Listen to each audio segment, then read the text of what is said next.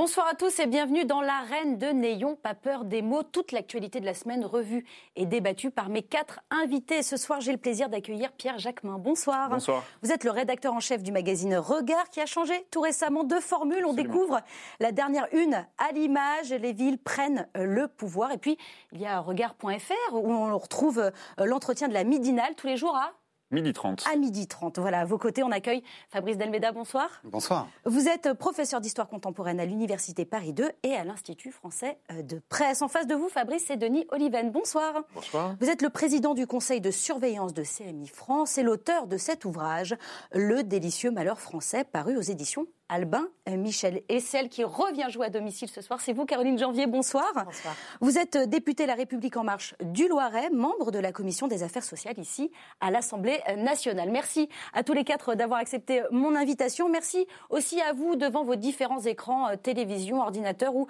téléphone portable. Vous participez aussi à cette émission sur Internet, notamment sur notre page Facebook, mais aussi sur Twitter, hashtag NPPM. Et cette semaine, nous allons discuter ensemble de l'élection américaine, bien entendu, entre le fiasco des primaires démocrates dans l'Iowa et le discours de l'union triomphant de Donald Trump. Nous aborderons les suites de l'épidémie du coronavirus et ses répercussions économiques. La jeune Mila s'est exprimée cette semaine. Nous reviendrons sur cette affaire et la polémique qu'elle suscite.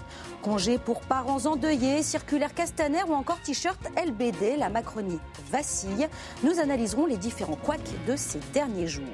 Comme le prévoit le pacte ferroviaire adopté en juin 2018, le rail s'ouvrira à la concurrence à la fin de l'année. Faut-il s'en réjouir? Le Brexit a eu lieu, certes, mais les négociations commencent à peine avec l'ombre du no deal qui plane à nouveau. Emmanuel Macron encore est toujours perçu comme le président des riches. Le dernier rapport de l'OFCE a-t-il raison? Quand le respect des droits fondamentaux n'est pas assuré dans nos prisons, la Cour européenne des droits de l'homme condamne la France. Peut-on faire évoluer nos méthodes? Et nous terminerons l'émission avec les nouvelles épreuves du baccalauréat. Mais juste avant de sortir euh, nos copies doubles et nos barres de céréales pour s'attaquer aux 4 heures de dissert, euh, je vous propose de partir tout de suite pour les États-Unis. Comme prévu, il a été acquitté. Comme prévu, il a tenu un discours sur l'état de l'Union plus flamboyant et hableur que jamais. Donald Trump jubile. On l'écoute.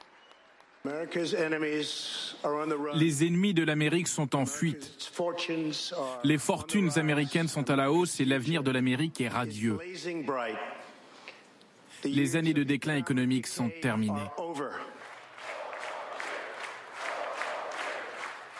Quatre ans de plus. Tout ça pour ça, Fabrice Dalmeda, on a l'impression que finalement Donald Trump sort encore plus fort de toute cette séquence Je ne sais pas s'il sort plus fort, mais en tout cas, c'est clair que cette procédure ne fonctionne pas pour ce type de questions. Elle a été imaginée au départ essentiellement pour la haute trahison, et à chaque fois qu'on a essayé de l'appliquer pour des questions économiques ou institutionnelles, ça a raté Même en gros trois fois. Voilà, Clinton. trois fois euh, ça, ça a raté en 1868 avec Andrew Johnson, en 98 avec Clinton, et donc là avec euh, avec Trump. Mais euh, indépendamment de ça, a- ça a occupé un moment. On n'était pas. en- il me semble que pour les démocrates, ça leur a permis à un moment donné de se, de se remobiliser, de, de se reconcentrer, de se remettre un peu sur leurs valeurs. Maintenant, on rentre dans une deuxième phase où c'est eux qui vont être sur le devant de la scène quand même pendant un moment, puisqu'ils vont avoir la série des primaires Oui. qui va extrêmement euh, retenir l'attention. On voit que rien n'est joué. Donc ça, c'est ce qui me, moi me, me paraît intéressant, c'est qu'aux États-Unis, rien n'est jamais joué. Rien n'était joué pour euh, George Bush Jr., rien n'était joué pour Obama, rien n'était joué pour Trump, rien n'est joué aujourd'hui pour les démocrates. On va, on va parler évidemment euh, des démocrates et de- du fiasco hein, du caucus euh, dans, dans l'Iowa, mais euh, juste avant, pour rester sur cette procédure euh, de l'acquittement, comment vous regardez cette euh, séquence politique, vous, euh, Caroline Janvier? Je pense qu'en effet, ce n'était pas la bonne réponse euh, à un contexte et à une pratique politique qui pose évidemment énormément de questions. Et j'ai le sentiment quand La pratique même... politique, c'est-à-dire, vous parlez de l'abus de pouvoir pour lequel il a été Oui, euh, accusé? mais, mais même je parle plus largement de ça, de l'approche qui est celle de, de Trump avec euh, un un registre sur de l'ordre de l'émotion en permanence, une façon de cliver la société américaine et le, euh, finalement euh, la classe politique. Et j'ai le sentiment qu'effectivement le camp démocrate a répondu euh, au- dans- avec ce même registre à, à- à- à cette pratique euh, trumpienne du pouvoir et que c'était à mon avis, pas le bon, la bonne réponse, contrairement à ce que font un certain nombre de figures montantes, par exemple Alexandra Ocasio-Cortez, qui, elle, va sur les sujets de fond, sur les sujets de la transition écologique, sur les, sur les sujets de, l'égalité femmes-hommes, mhm. et finalement fait une proposition alternative très forte et, à mon avis, plus pertinente que, euh, que, que, de reprendre les armes de, Trump. On va, parler, euh, on, va parler encore une fois des démocrates un tout petit peu plus tard, mais euh, Denis Oliven, est-ce que le but des démocrates, le pari des démocrates, c'était de provoquer une espèce d'indignation collective qui ne s'est jamais produite avec, avec ce procès? Oui, je pense qu'ils ont fait une erreur complète d'appréciation, de, compréhension de ce qui se passe. Enfin, c'est plus facile à dire pour moi que pour eux, mais Trump, il est très fort. quoi qu'on en pense, il est très très fort. D'abord, il engrange des succès économiques. Euh, il y a un sondage Gallup euh, qui est fait chaque année et qui montre que 60% des Américains considèrent que leur situation économique s'est améliorée.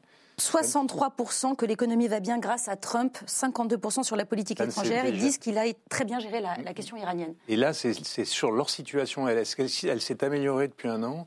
Il a le meilleur score depuis 43 ans de ce sondage annuel. Donc, euh, et, quand on interroge les démocrates les électeurs démocrates, ils sont euh, majoritairement heureux de leur situation économique. Donc, il a remporté un succès économique. Est-ce que c'est grâce à lui? Pas grâce à lui, ça c'est une discussion, mais en tout cas, c'est le cas. Et politiquement, il s'est très très bien débrouillé. Au début, avant qu'il ne soit élu, rappelez-vous, il avait un tout petit cercle euh, de gens qui lui étaient fidèles. Puis, il a gagné le Parti républicain. On voit maintenant, on l'a vu là, que le Parti républicain est absolument derrière lui. J'ajoute un élément, c'est qu'il a créé la discorde chez les démocrates, parce que euh, cette affaire, la, révélation du scandale Biden, finalement produit ses effets négatifs. Biden, qui est probablement celui le mieux à même de le, battre, le plus crédible, euh, a été très affecté. Et donc on voit finalement que euh, le Parti démocrate est en train, je ne suis pas sûr que ce soit ça qui sera le choix final, mais de choisir des candidats qui sont beaucoup plus clivants, beaucoup moins à même de l'emporter, que ce soit... Bernie Sanders, Bernie Sanders oui autoproclamé socialiste aux États-Unis, c'est n'est pas le meilleur moyen de gagner les élections. Ou bien ce jeune Pitt, euh, ce jeune Pitt qui est le représentant du libéralisme culturel, mm-hmm. disons de la démocratie des minorités, euh, qui va lui aussi s'aliéner euh, la classe moyenne que Trump a derrière. Donc donc il est, il est très fort. Mm. Politiquement, il est très fort. Et, et cette procédure d'impeachment, loin de l'affaiblir, la euh, renforcer dans son propre camp et, comme vous le disiez très justement, à laisser penser que les démocrates étaient eux-mêmes politiciens. Donc, euh, je ne crois pas que ce soit une opération très, très glorieuse. Je, l'entends sur ce plateau. Vous avez très, très envie de parler des démocrates, mais je voudrais rester mm. un tout petit mm. peu encore euh, sur Trump. ce discours de, sur l'état de l'Union, vous l'avez, vous l'avez trouvé comment? Il était, il était dans la provoque, Donald Trump? Oui, il est toujours un peu dans la provocation. Je, trouve quand même sur, sur cette histoire d'impeachment qu'il y a, y a une tendance générale qui n'est pas liée aux États-Unis d'ailleurs, de judiciarisation de la vie politique. Et ça, c'est un problème qu'on soit de gauche ou de droite, de toute façon, la question euh, euh, de, de, mettre en, en, défaut, ou en tout cas de prendre quelqu'un en défaut euh, pendant son mandat, me semble euh, ne pas relever justement de la politique telle qu'elle doit se mener. Et je pense qu'effectivement, un des problèmes des républicains comme des démocrates, c'est d'avoir justement été sur ce registre-là de la judiciarisation. Et donc je pense que c'était une erreur de la part des démocrates d'avoir monté cette affaire justement comme étant une affaire d'État et de ne pas aller justement sur le terrain comme Alexandria Ocasio-Cortez peut le faire, effectivement d'aller sur le terrain des, se battre sur le fond. Donc je pense que ça a été une, une erreur monumentale. Après, effectivement, ils ont utilisé en fait les vieilles ficelles de l'establishment américain que dénonce aussi euh, Trump. Oui, c'est vrai. Ils ont tiré, ils ont été cherchés dans les dans les dans les vieux euh, dans les vieilles pratiques euh, de, des institutions américaines. Mais encore une fois, il y a cette tendance, je pense. On est dans une tendance où les politiques, la politique ne peut plus se suffire à elle-même. Et effectivement, on va sur le terrain de la judiciarisation. Pas pour faire un, parallèle avec la France, ça n'a absolument rien à voir. Mais, mais, quand même, vous voyez par exemple les ONG qui ont porté plainte contre le gouvernement pour inaction climatique on va sur le terrain de la justice parce qu'il n'y a plus d'autres moyens. En fait, les citoyens n'ont plus d'autres moyens que d'aller sur ce terrain-là. Je ne suis pas sûr que ce soit une bonne solution parce que ça dépolitise et surtout ça, ça, nous, nous, ramène pas du tout sur les questions de fond et ça, évite le débat, euh, le débat politique qui doit avoir lieu. Et je pense que, encore une fois, ce qui s'est passé aux États-Unis avec cette procédure ne me paraît pas être une bonne méthode et on le voit aujourd'hui. Je pense qu'effectivement, il est il est presque passer pour la victime, en fait, finalement, Donald Trump. Et en plus de ça, avec les discours effectivement toujours très provocateurs, voilà, il est dans la victimisation. Et euh, sans doute, euh, sans doute, euh, il n'est pas encore réélu, hein, il n'a pas encore son second mandat. Encore faut-il que les démocrates arrivent à s'unir aussi derrière un candidat. Mais c'est vrai que la difficulté, c'est qu'il a réussi à rassembler son propre camp, Donald Trump. D'un mot encore sur le discours de l'Union, on, l'entendait un petit peu avec ce que vous disiez, Denis Oliven, mais Fabrice Delmeda, voilà, il, est très fier finalement de son bilan. Est-ce qu'il a, est qu'il a raison d'en être fier? Ben, il peut, Denis Oliven l'a dit, il a euh, énormément. Alors après, bon, c'est de la Quoi, America is back euh Non, non, mais c'est de la politique, donc on pourrait, enfin, on peut toujours euh, transformer le, regard qu'on porte sur l'économie et dire par exemple que l'économie de Trump entraîne des fortes dégradations de l'environnement, entraîne une surchauffe euh, économique, la Banque fédérale commence à s'en inquiéter. Que tout n'est pas dû à sa politique aussi et que c'est peut-être aussi... Voilà, euh, on, peut tenir, on peut tenir ce discours, mais euh, quand on prend les deux indicateurs qui souvent structurent notre débat en France, c'est-à-dire en gros chômage et croissance, bon, ben, c'est difficile de dire qu'il a échoué puisqu'il a encore de la croissance plus que nous et il a du chômage beaucoup moins que nous. Donc, et il a continué à faire baisser. Donc euh, de ce point de vue-là, euh, c'est une réussite. Après, se pose toujours la question euh, de l'accroissement des inégalités, qui en général est un des éléments cruciaux du débat français, où nous, on se tape dessus énormément. Aux États-Unis, ça joue apparemment moins. et puis, il y a quand même la question des fondamentaux sur le long terme. C'est-à-dire, est-ce qu'il n'est pas en train, en gros, de, ruiner écologiquement son pays? Parce qu'une croissance ultra carbonée comme celle qu'il est en train de mettre en place, je ne sais pas si c'est extrêmement favorable sur le, sur le long terme. C'est, je ne veux pas être de mauvaise foi. Non, non, mais je, euh, voilà, vous entends. Euh, j'essaie de, de tenir la balance. simplement. Euh, Caroline, Caroline, Janvier, non, c'est pas vrai.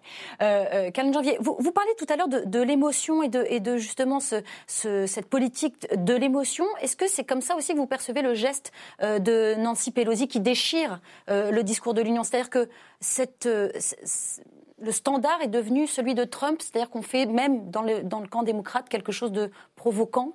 Oui, avec une, finalement une communication par l'image. On la voit, euh, on la voit, elle, est en train de, déchirer euh, le. C'est ça, avec une communication par, l'image, par des, coups un peu médiatiques. Ça atteint même les démocrates. Voilà, et, en tout cas, je crois que ça n'est pas le bon registre et que malheureusement, euh, très souvent, quand on a quelqu'un qui est euh, démagogique, alors il y a un débat sur démagogique populiste mhm. au pouvoir, effectivement, à court terme, il y a des résultats qui sont positifs parce que, euh, de fait, la remise en cause, par exemple, de tout ce qui est le multilatéralisme, ça, aura des effets à long terme. La remise en cause de tout ce qui est l'équilibre, notamment sur des questions de dissuasion nucléaire, ce sont des choses qui sont voilà, des, menaces, des signaux faibles dont malheureusement on ne pourra avoir les, résultats qu'à long terme. Donc, face à quelqu'un qui, à court terme, et, ça a souvent été le cas quand on a eu des, des leaders populistes au pouvoir, qui a des résultats à court terme qui sont plutôt bons et qui confortent plutôt son électorat, il faut aller sur les vrais sujets que sont par exemple euh, la couverture euh, euh, sanitaire, les questions des inégalités, et par les projets et modèles de société,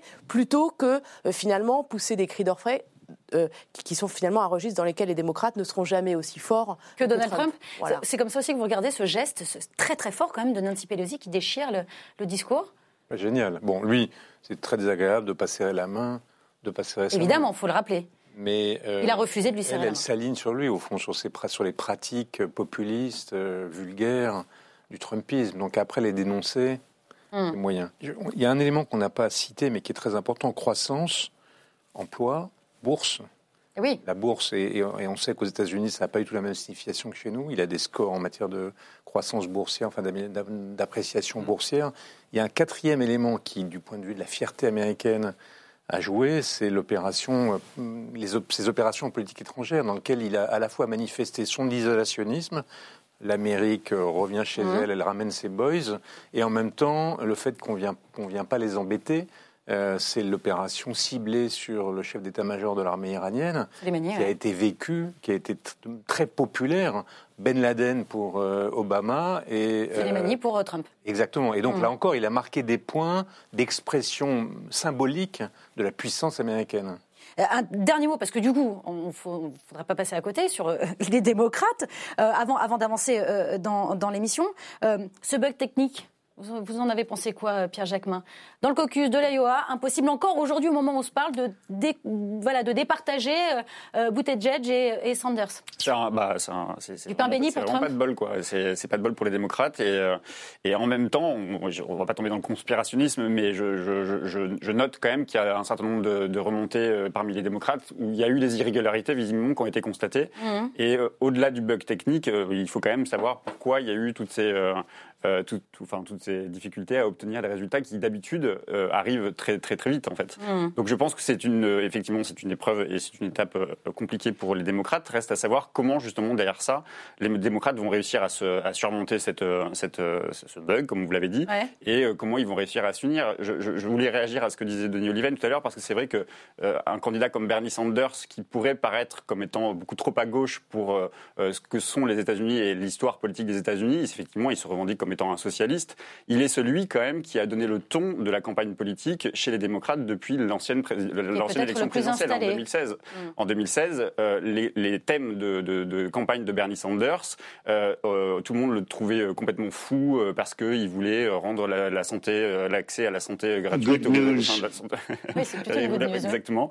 Et, et, rendre les universités gratuites. Enfin voilà, il voulait vraiment développer un, un projet politique dit socialiste. Et aujourd'hui, ces thèmes-là sont au cœur de la campagne, y compris d'Elisabeth mm. Warren, qui a aussi euh, été sur un registre beaucoup plus à gauche. C'est pas une gauchiste, Elisabeth Warren, mais effectivement, elle a, euh, elle a pas radicalisé, c'est pas la gauche radicale non plus, mais je veux dire, ce que je veux dire, c'est que ces thèmes-là se sont imposés. Et c'est vrai que Bernie Sanders a réussi euh, à, imposer des, thèmes de gauche mm. chez les démocrates. Et ce qui va être compliqué, c'est qu'effectivement, le, le, parti, est-ce que, voilà, si Bernie Sanders devait gagner cette primaire, s'il y arrive, s'il n'y a pas de, de, est-ce peut battre Trump derrière? Est-ce qu'il peut battre Trump? Bah, Les sondages ont montré que dans la précédente élection présidentielle, c'était le seul candidat qui était en capacité de battre euh, Donald Trump. En tout cas, on va, on va, suivre. On verra, mais en tout cas, ça le feuilleton, un, un, bon candidat quand même. Le feuilleton passionnant euh, de ces élections américaines et on continuera évidemment d'en parler euh, dans l'émission. Mais je voudrais pour le moment avancer avec le prochain thème effrayant, le coronavirus plus de 600 personnes décédées, dont deux hors de Chine, déjà 31 000 personnes contaminées depuis le début de l'épidémie, mais en France,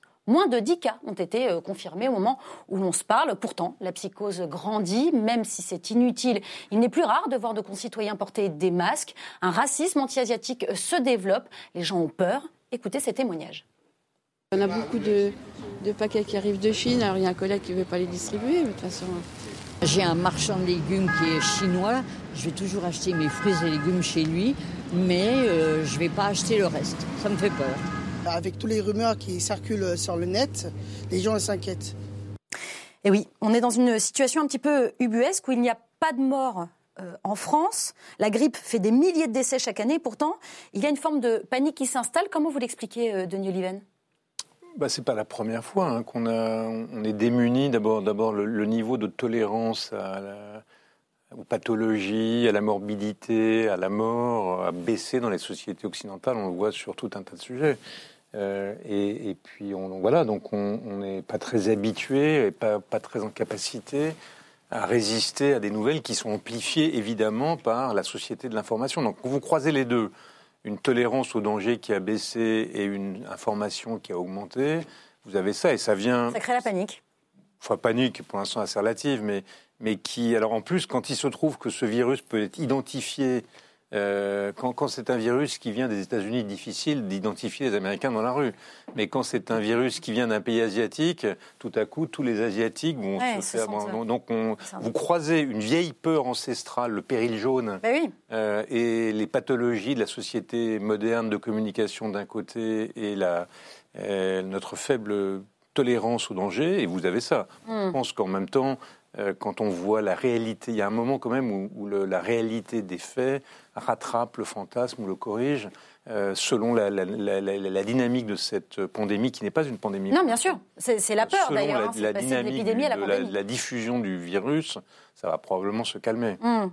Euh, le virologue Laurent Andréoletti au CHU de Reims pointe aujourd'hui un paradoxe. On n'a pas peur de la grippe, on a peur de ce virus qui n'a tué personne en France. On aime se faire peur, euh, Fabrice Delmeda bah, On aime d'autant plus se faire peur que tout a démarré, j'allais dire, avec un petit peu de complotisme quand même, parce que l'un des points de, cela, c'est que le gouvernement chinois, au départ, euh, euh, cachait la chose. C'est les internautes chinois qui font sortir. D'ailleurs, il y a eu trois semaines d'écart entre les premiers cas et. On pleure aujourd'hui l'un des, médecins qui a été un, des lanceurs d'alerte. Donc, donc il y a quand même ce petit côté, on est dans un État qui n'est pas un État démocratique, qui a tendance, pense-t-on, à masquer les informations, qui pour le coup est, est capable d'isoler une ville et de la bloquer avec une aisance euh, que peut-être une démocratie comme la nôtre euh, n'aurait pas. Donc, euh, donc il y a ça. Il y a, je pense quand même, l'OMS qui a déconné. C'est-à-dire qu'à un moment donné, ils ont fait une grande sortie solennelle pour dire il n'y a pas de danger, il n'y a pas de danger, et derrière on voyait les morts s'accumuler. Mmh. Donc je pense que ce type de. après ils sont revenus. Bah oui, mais, oui, mais il est revenu dans un deuxième temps. Il est revenu dans un deuxième temps seulement. Et il a beau être sympathique et souriant,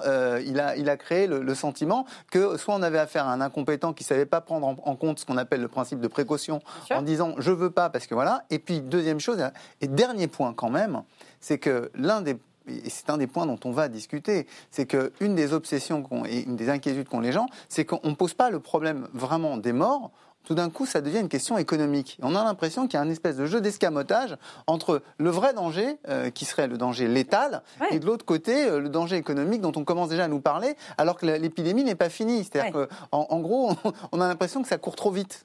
On va, on va revenir évidemment sur euh, l'économie, bien sûr. Euh, mais juste avant, Caroline Janvier, vous faites confiance au gouvernement, aux services publics français aujourd'hui pour protéger l'Hexagone de ce virus? Oui, bien entendu. Pour vous, tout est fait euh, dans les bonnes euh, on, a, proportions? On a un système de santé, de santé qui est parmi euh, les meilleurs au monde. On a une habitude et une expertise à la fois dans la détection et dans la prise en charge la plus précoce possible. Et c'est ça qui permet finalement notamment de limiter euh, le, que le virus se transmette. Et je crois que euh, finalement, euh, c'est aussi ce qui a fait que cette psychose s'est généralisée dans le monde vis-à-vis de la façon dont la Chine a géré ça. C'est qu'il y a déjà le très mauvais souvenir du SRAS et de la façon dont, 2002-2003 bien sûr, dont, la Chine avait caché d'abord ça ça a été un peu la même chose, même s'ils ont été beaucoup plus réactifs, mais quand même l'alerte qui avait été donnée dès le 30 décembre par, par ce lanceur d'alerte qui vient, qui vient en effet de, décider. Le gouvernement a attendu le 20 janvier et au départ, il a été euh, condamné, euh, euh, comment dire, accusé de répandre des fausses rumeurs. Donc ça en dit long sur pour le coup, l'immaturité du système de santé chinois. Et donc, ils font des choses. De transparence aussi. Voilà. Et donc, ils font, font des choses très, très spectaculaires comme la construction d'un hôpital en 10 jours. Mais à la limite, c'est pas tant ça qui va rassurer les gens. On n'a pas besoin d'un hôpital de. Euh, on a plutôt besoin qu'il y ait des médecins qui soient formés dans la détection, la prise en charge la plus précoce possible. Ce que euh, notre système français sait parfaitement faire. Euh, vous l'évoquiez, on va, on va parler un peu d'économie maintenant. Pierre Jacquemin, les bourses de Shanghai et Shenzhen euh, ont perdu plus de 8% depuis le début de ce coronavirus. Comment, comment vous l'expliquez? Bah, c'est la, folie, euh, c'est la folie du monde qui, veut ça. C'est-à-dire qu'effectivement, il y a une crise qui, apparaît, il y, a, euh, il y a une économie qui se bloque parce que euh, un pays a décidé effectivement, avec toute la fascination que ça, que ça a provoqué d'ailleurs, je trouve, en France sur cette capacité d'un pays comme la Chine à faire en sorte que plusieurs millions de personnes restent confinées chez elles ou restent confinées dans des espaces très restreints avec des rues totalement désertes. cette fascination, moi, m'a assez, m'a même inquiété. C'est-à-dire qu'on a dit qu'en France, on serait pas en capacité de faire quelque chose comme ça. Heureusement qu'on n'est pas en capacité de faire quelque chose comme ça. on a des, euh, on a des, on a des, euh, on a des services euh, de santé qui sont très très bien organisés en France. On l'a vu en 2013 avec le coronavirus qui, venait, du Moyen-Orient. Les services des hôpitaux ont réussi à créer des espaces confinés, donc on sait faire ça. Mais sur la question économique, évidemment que ça, ça a forcément une incidence, ça a un impact et que euh, tout ça est très irrationnel parce qu'encore une fois, euh, certes, il y a eu des morts et c'est dramatique et je crois que c'est 3% aujourd'hui de, de, personnes qui sont touchées par le coronavirus qui risquent la mort mmh. contre 0,1% je crois quand on a quand on a la grippe. Donc oui, il y a un sujet il y a un sujet sanitaire et forcément ça a un impact, ça a une incidence sur la question euh, économique. Mais euh, tout ça il me semble tout à fait irrationnel. On va on va quand même poursuivre un petit peu euh, sur ce débat avec vous, Denis Leven. Selon Oxford Economics, le virus pourrait coûter 0,2 points de croissance eh mondiale en 2020. C'est ça le problème, c'est que certes le coronavirus est beaucoup moins dangereux que le SRAS, mais la Chine est beaucoup, beaucoup plus puissante dans l'économie mondiale qu'elle ne l'était euh, à l'époque. Et donc euh, son poids dans les échanges internationaux considérable. avec un fléchissement sévère de l'activité chinoise va avoir un effet sur l'ensemble de l'économie de la planète. Donc euh, oui, on peut. On, on, je, on est trop, il est trop tôt pour savoir quelle est la dangerosité exacte de ce virus euh, épidémiologique. Mais en revanche, sa dangerosité économique, elle est réelle. Elle est réelle. Et donc, euh, il est assez probable qu'on va avoir le contre-effet négatif de, de, cette. Les Chinois dépensent en France 4 milliards d'euros euh, le problème, c'est que là, les vols sont suspendus jusqu'au 15 mars. Ça va C'est pas simplement en France, c'est que toute l'Asie est, un lieu de développement de, la consommation de produits de luxe ou cosmétiques sur lesquels la France est très bien positionnée. Donc euh, ça, si l'activité asiatique fléchit. Sous l'effet du fléchissement de l'activité chinoise, ben on, va, on va le sentir passer. On est, on est trop sévère avec, euh, avec euh, la Chine, on ferme trop vite les frontières, on n'aurait peut-être pas dû arrêter ces vols comme ça, suspendre euh, les vols vers la Chine?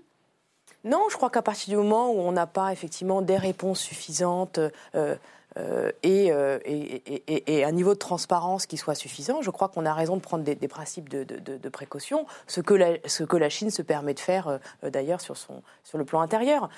pour moi, la vraie question, parce qu'on parle d'économie mondiale certes, mais la vraie question, elle est d'abord pour l'économie chinoise, où là, on parle plutôt d'un point de PIB, et sur finalement un frein à ce que ce qu'essayait de faire la Chine, qui était de relancer la consommation intérieure. Alors, ils sont prévoyants, ils ont quand même prévu 156 milliards d'euros qui ont été débloqués hein, pour contrebalancer. Alors il y a un effet effectivement d'annonce fort pour rassurer, pour rassurer nos notamment les bourses et les, qui sont très sensibles à, cela.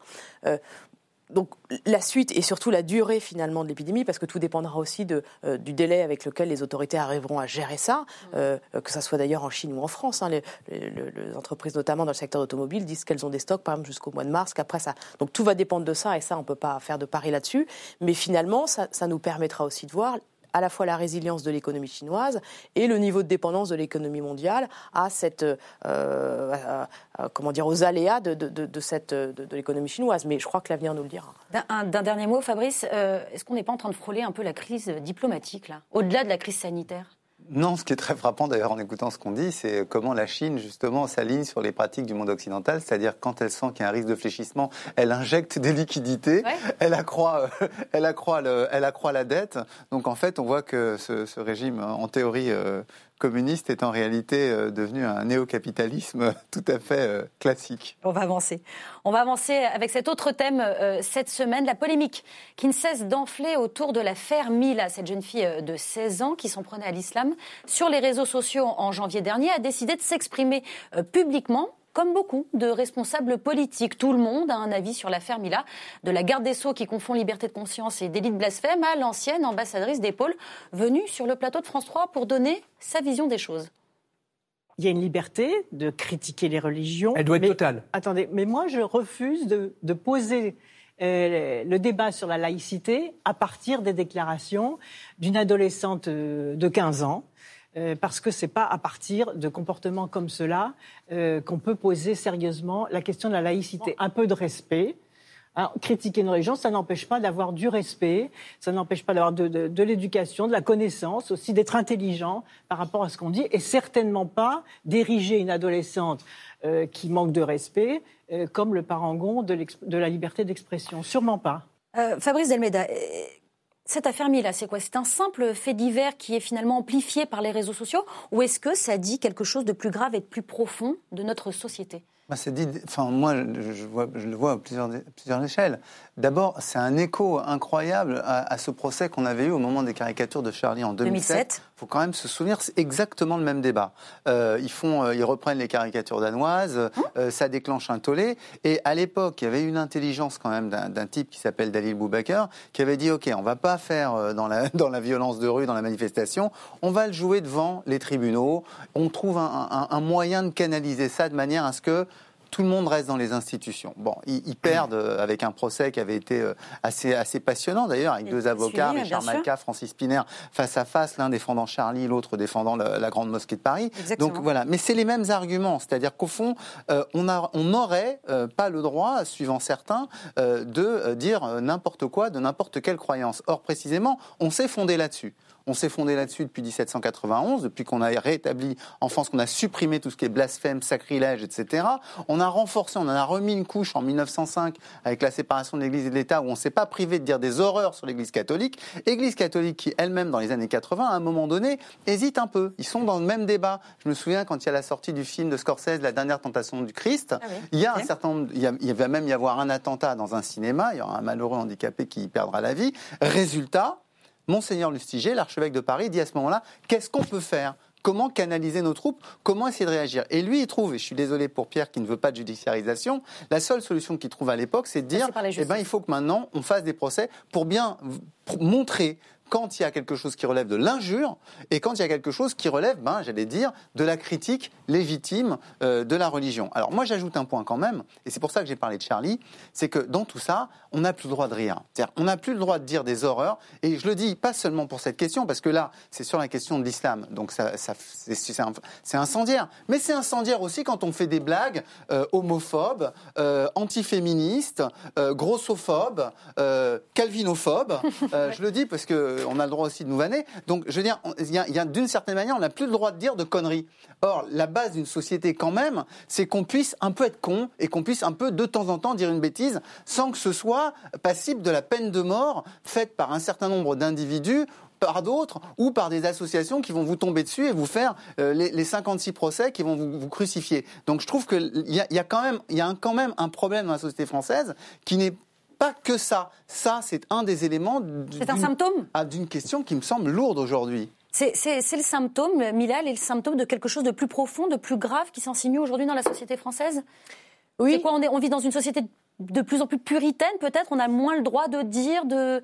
Oui, et, et pour, De moi, aussi. pour moi, le, le débat ne se situe là, pour le coup, pas tant sur ce qu'on, ce- à la limite, le, le discours qu'on doit tenir à l'égard des, des- des religions, plutôt que sur le fait que, et quand même, je trouve que c'est important, la, la différence avec, euh, euh, avec Charlie Hebdo, c'est qu'il s'agit d'une adolescente de 16 ans. Enfin, je veux dire, il y y, a un moment euh, qui s'exprime de façon très spontanée, naturelle, en donnant son avis, euh, qui, qui a le droit de déplaire à certains, et le fait de- de- d'exprimer ça a déclenché, a eu des conséquences, mais qui sont sans aucun rapport, sans aucun rapport avec finalement ce qu'elle- avec son acte. Donc c'est ça que je trouve moi le, le plus saisissant dans cette affaire, c'est effectivement ce niveau de violence, particulièrement dans- sur les réseaux sociaux.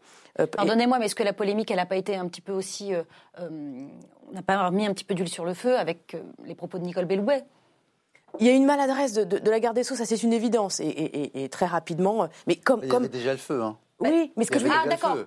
C'était déjà enclenché au moment où elle s'exprime. On lui demande de s'exprimer alors que parce que c'est déjà, Vrai c'est déjà incendié sur les réseaux sociaux. Mais est-ce que, est-ce que ça n'a pas remis encore euh, Oui, mais- dans la machine, quoi Mais je vais vous dire, je trouve qu'il y, a un- il y a effectivement un niveau de tension et de violence verbale, également physique, mais c'est un autre sujet, qui fait qu'en effet, je vous rejoins tout à fait, dès qu'on commet, alors nous, nous- dès que le politique, nous, nous commettons une erreur, et on en reviendra notamment sur le sujet de- du vote, euh, sur le, euh, la question du, du deuil en cas de deuil d'un enfant, la moindre erreur, la moindre, la, la moindre, le moindre avis qui diffère euh, provoque euh, des euh, choses qui sont de l'ordre des, délits, des, menaces de mort. Et, je pense à ça, mais c'est, le cas sur beaucoup de sujets. Je pense par exemple aux gens qui sont, comment dire, militants de, de la cause animale. Ça va se faire parfois dans des proportions qui sont, euh, euh, comment dire, euh, qui sont des actions violentes, qui sont en fait la volonté d'imposer par tous les moyens, éventuellement physiques, euh, euh, son, son point de vue. Et je Point crois qu'il y a une forme d'intolérance euh, et de non-respect euh, de la vision de chacun. Je vous parlais de, de la garde des Sceaux. On va, on va voir euh, à, à l'image la une euh, de Charlie Hebdo. Euh, Belloubet, Belloubet, pardon, euh, pour le droit au blasphème, athée, je vous mets un doigt euh, dans le cul. Voilà, je lis tout simplement la, la une. Il y a eu un sondage qui a été réalisé justement par, par Charlie Hebdo. On a quand Et- même un peu le droit. Allez, bah, on a le droit d'en rire, bien sûr. Je crois que c'est fait pour. Je crois que c'est fait pour. Euh, donc ils ont réalisé un, un- un sondage de Oliven et euh, voilà, il y a, il y a- il y a 50% des.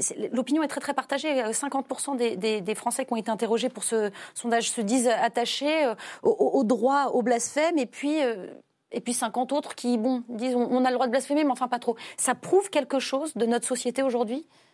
D'abord, je me méfie des sondages, mais, mais ce, que ça, ce, que, ce que cette histoire montre, c'est pas seulement en France, mais partout sur le vieux continent, on a une tentation de d'illibéralisme, de, de refus ou de de- d'oubli de, la valeur profonde qu'est la liberté, et une tentation qui est de deux natures. Il y a euh, les autoritaristes qui disent cette société euh, laxiste, il faut qu'on y mette un terme et qu'on retrouve euh, un pouvoir fort. Mmh. Et puis il y a les communautaristes, je ne sais pas quel est le bon terme, qui disent ah mais non cette société elle est pas assez, elle donne pas assez, elle, elle ne reconnaît pas assez la liberté de telle ou telle minorité. Donc on est pris entre deux tentations mais qui ont un point commun. Leur point commun c'est d'oublier notre socle de liberté si essentiel.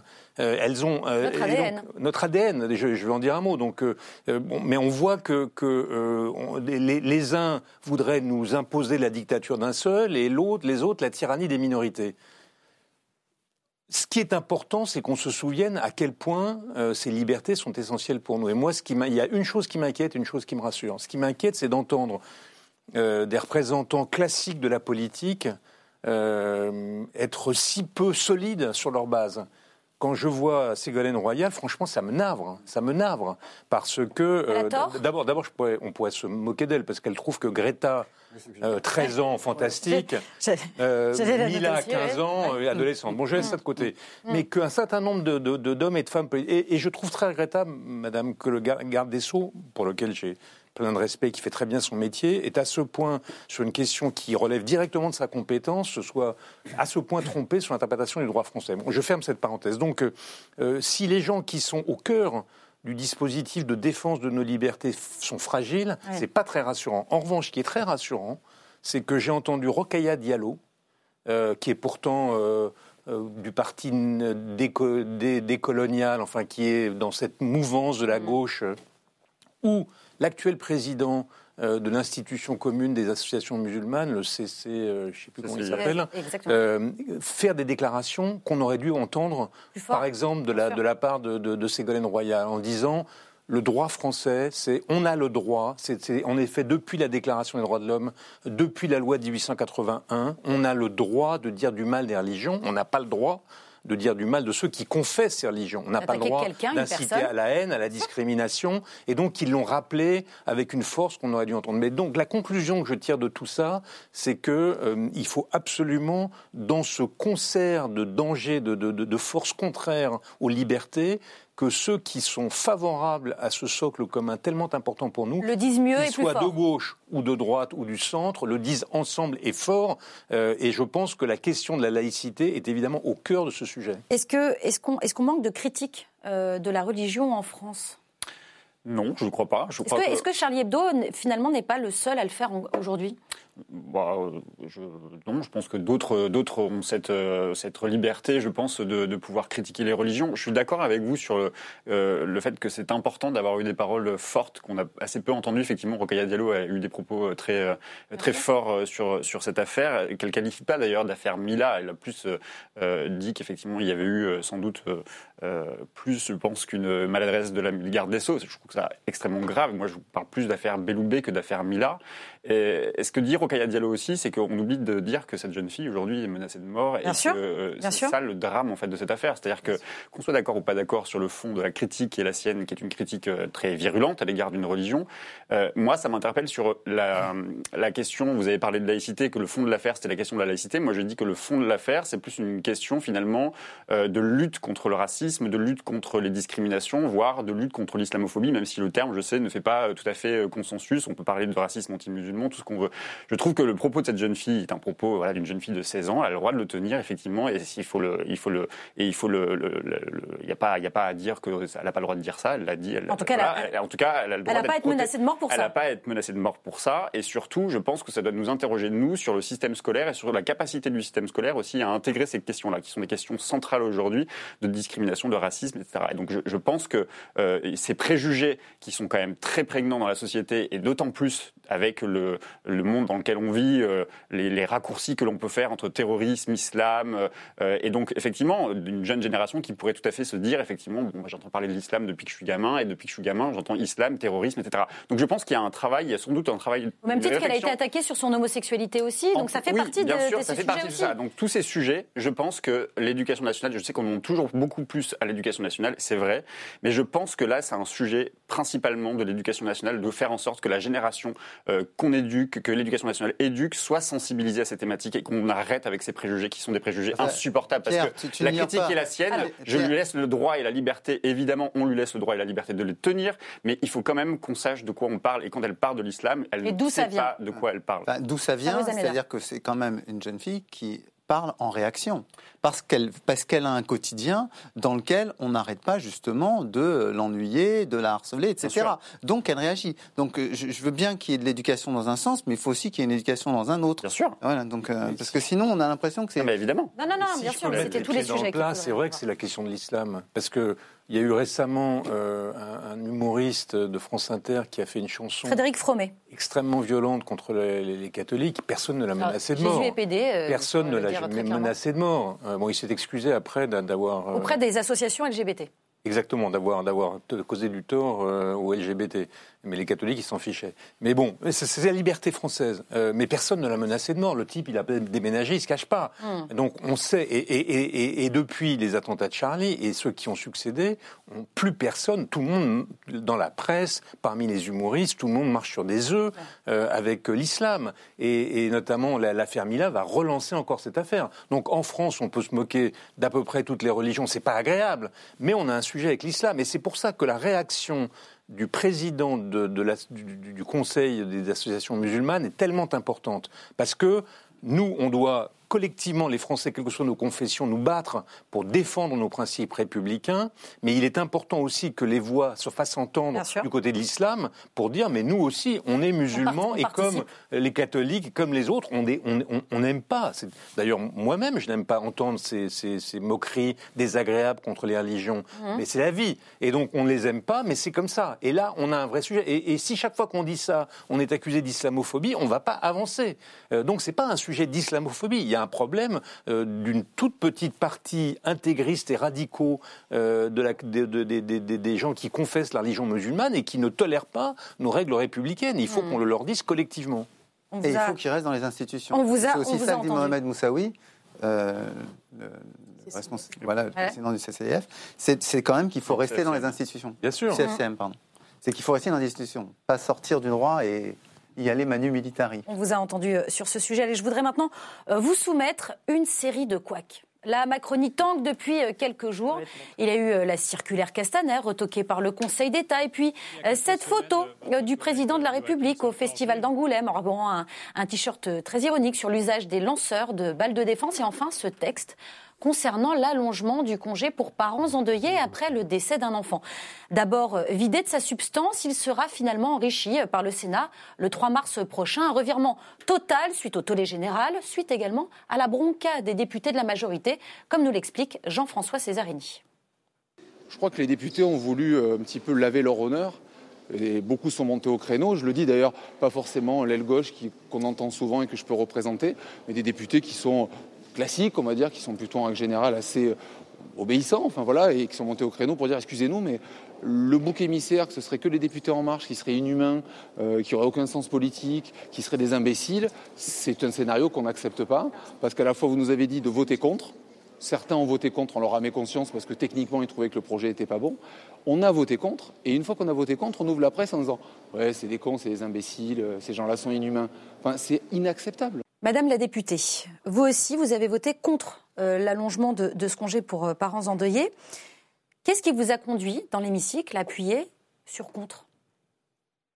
Le fait, et j'ai reconnu euh, assez rapidement que c'était une erreur, le fait que cette proposition de loi ne traitait qu'un aspect du sujet, donc avec cette proposition d'allongement de, de congé dans le cas de deuil d'un enfant, alors qu'on a un certain nombre de, collègues qui travaillent sur ce sujet depuis un an et demi et qui euh, euh, avaient évoqué tout un tas de questions, par exemple le fait que les fonctionnaires puissent également bénéficier euh, de, ce type de congé, qui dans la proposition de loi était, réservé aux, salariés, le fait d'améliorer la prise en charge des frais d'obsèques, le fait aussi de, permettre un accompagnement psychologique des parents, et, sur le fait que cette proposition de loi, finalement, ne nous paraissait pas le bon, le bon support pour répondre euh, à cette tragédie absolue. Maintenant, évidemment que c'était une erreur parce que... Euh, Vous le regrettez? Oui, parce que c'est une. Je, comprends que c'est pu heurter beaucoup de gens et, l'émotion reste encore très forte. Je, le vois bien dans les dans les retours que je peux avoir. En circonscription notamment?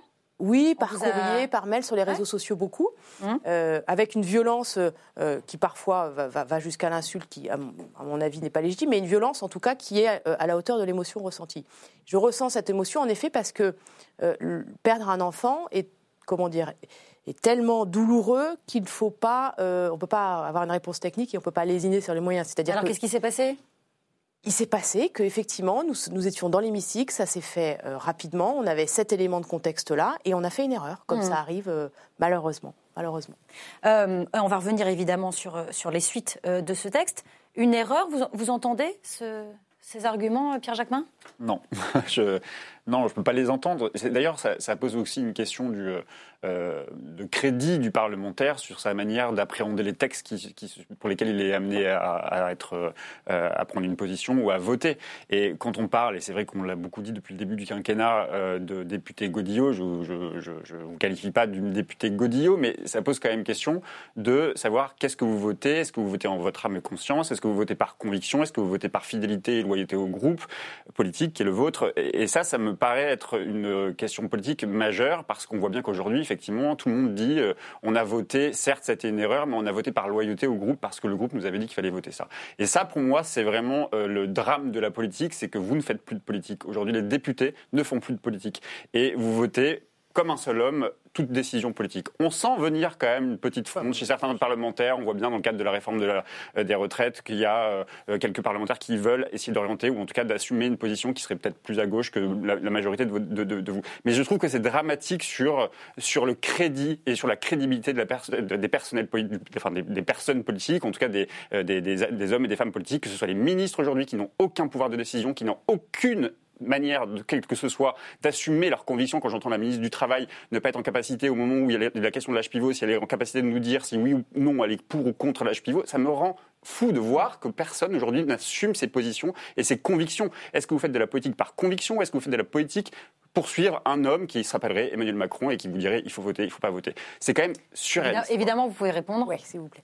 Euh, je voudrais vous répondre sur, le, sur le, la critique de fond que vous faites sur finalement notre pratique politique. Et je vais vous dire, je suis assez d'accord avec vous sur le fait que ça, doit nous interroger, et ça nous interroge de façon plus profonde que ce vote, et que de fait, euh, euh, comment dire, nous avons été depuis deux ans et demi euh, un peu face à ce, double écueil que nous essayons d'éviter. D'une part, de la fronde et finalement de ce qui s'est passé sur la mandature précédente qui a abouti quand même à un échec majeur, parce que diviser, euh, évidemment, c'est la pire façon, à mon avis, de gouverner.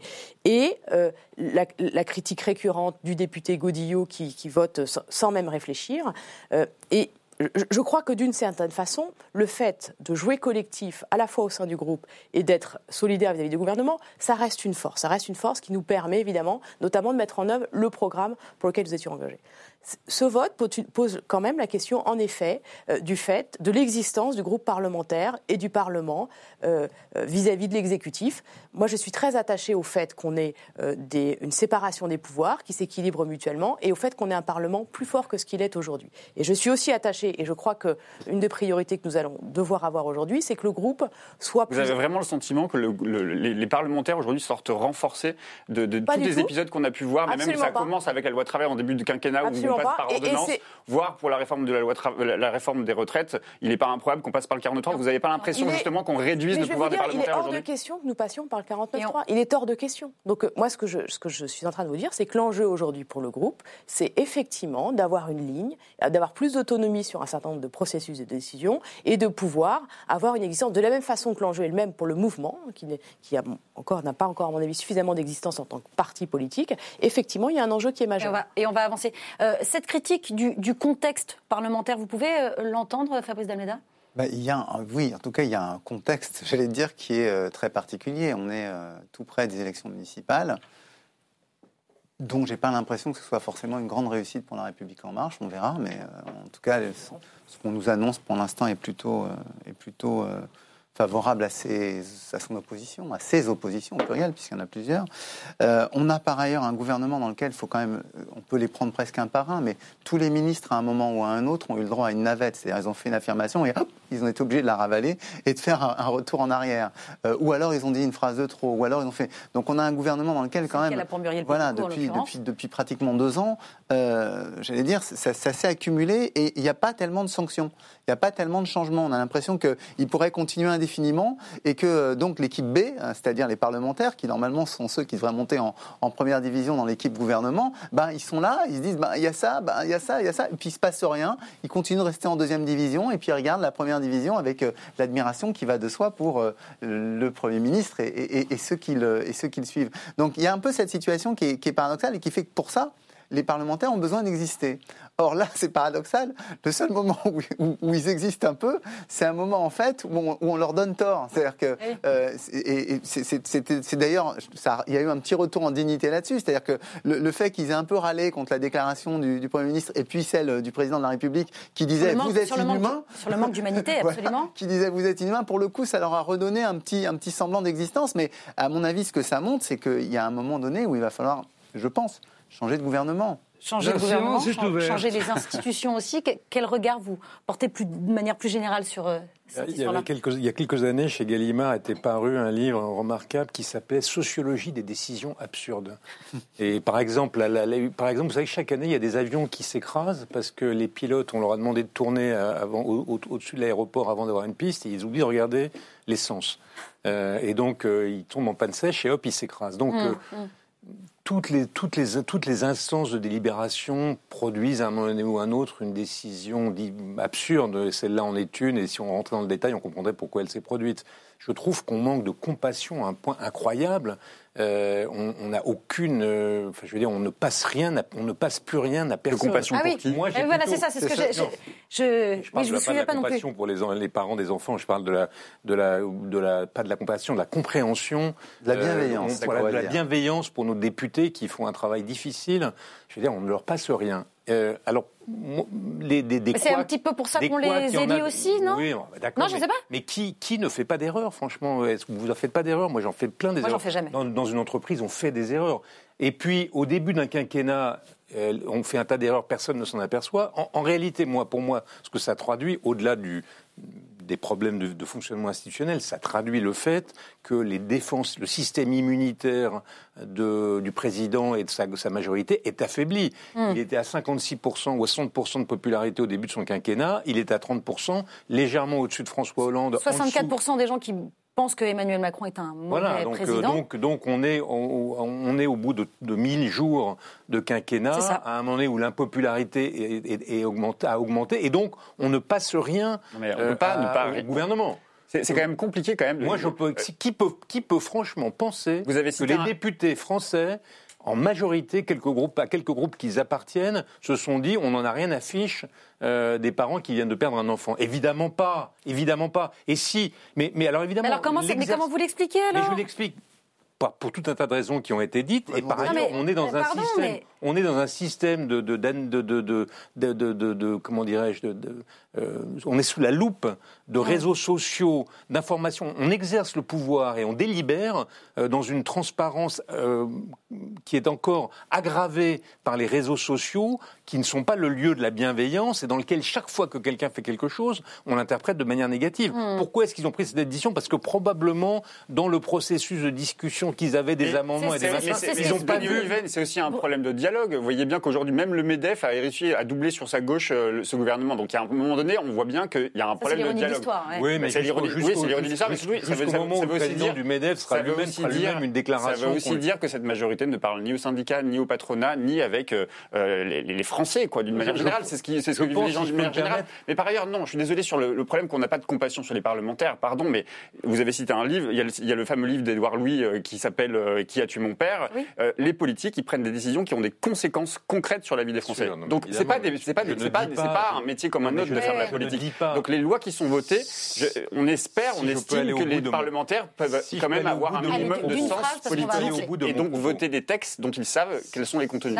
Au bout de mon propos. Il ne s'agit pas de, de plaider pour l'irresponsabilité des parlementaires et des gouvernements. Il s'agit de simplement, je vois là l'effet, l'un des effets d'une chose dont on a déjà parlé tout à l'heure avec Mila, d'une, comment dirais-je, d'une- d'un- d'une éruptivité d'une société qui est très désunie, très désaccordée, très violente, et qui ne se passe plus rien, ne se pardonne plus rien. Et donc, on, très difficile d'avoir des débats rationnels et calmes si on ne fait pas, si on ne fait jamais euh, l'hypothèse de la bonne foi des gens avec qui on débat. Moi, quand je débat avec vous, je fais l'hypothèse de votre, de votre bonne foi, et je pense que généralement, c'est peut-être euh, un petit côté curton ce que je raconte, mais on devrait faire cette hypothèse, sinon nos débats ne vont pas avancer. Donc, ils ont fait une grosse bêtise, mais je ne crois pas un seul instant que majoritairement les députés de la, de. République hein, ou de n'importe quel autre parti les fait volontairement.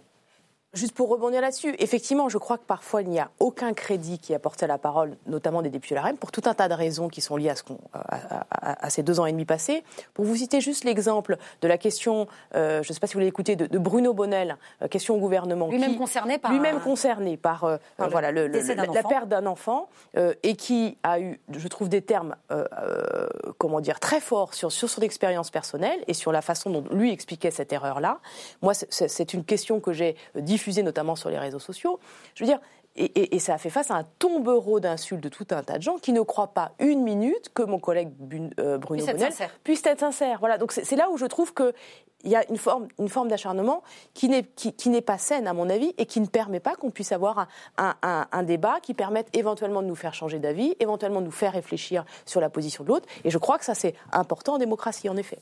On va, euh, on va avancer. On aurait pu parler des, autres couacs, mais je crois qu'on va s'arrêter là euh, pour l'instant, euh, puisque euh, je voudrais vous parler maintenant de bah, d'économie aussi, et puis de, de- de philosophie politique avec la fin euh, du monopole de la SNCF acté euh, depuis l'été 2018 avec le pacte ferroviaire. Le rail doit s'ouvrir à la concurrence dans les prochains mois. Certains le regrettent, d'autres se frottent les mains et pressent même le mouvement, à l'instar de euh, la présidente de la région Île-de-France, Valérie Pécresse, qui annonçait euh, mercredi la mise à l'étude des différents concurrents pour les lignes euh, de train de banlieue. Elle veut même avancer de 10 ans l'entrée de nouvelles entreprises pour défier la RATP. Est-ce que c'est une bonne nouvelle, Pierre Jacquemin, pour les usagers notamment du réseau ferroviaire?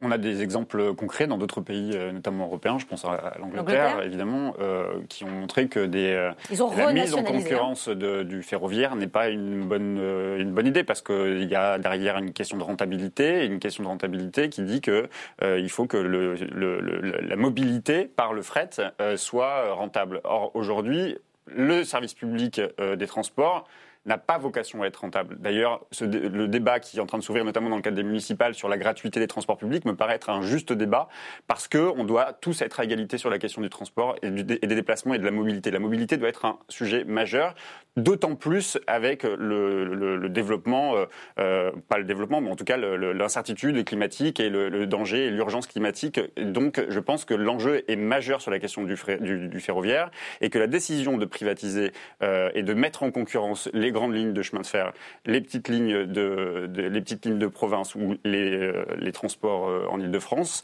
ne me paraît pas être une bonne nouvelle.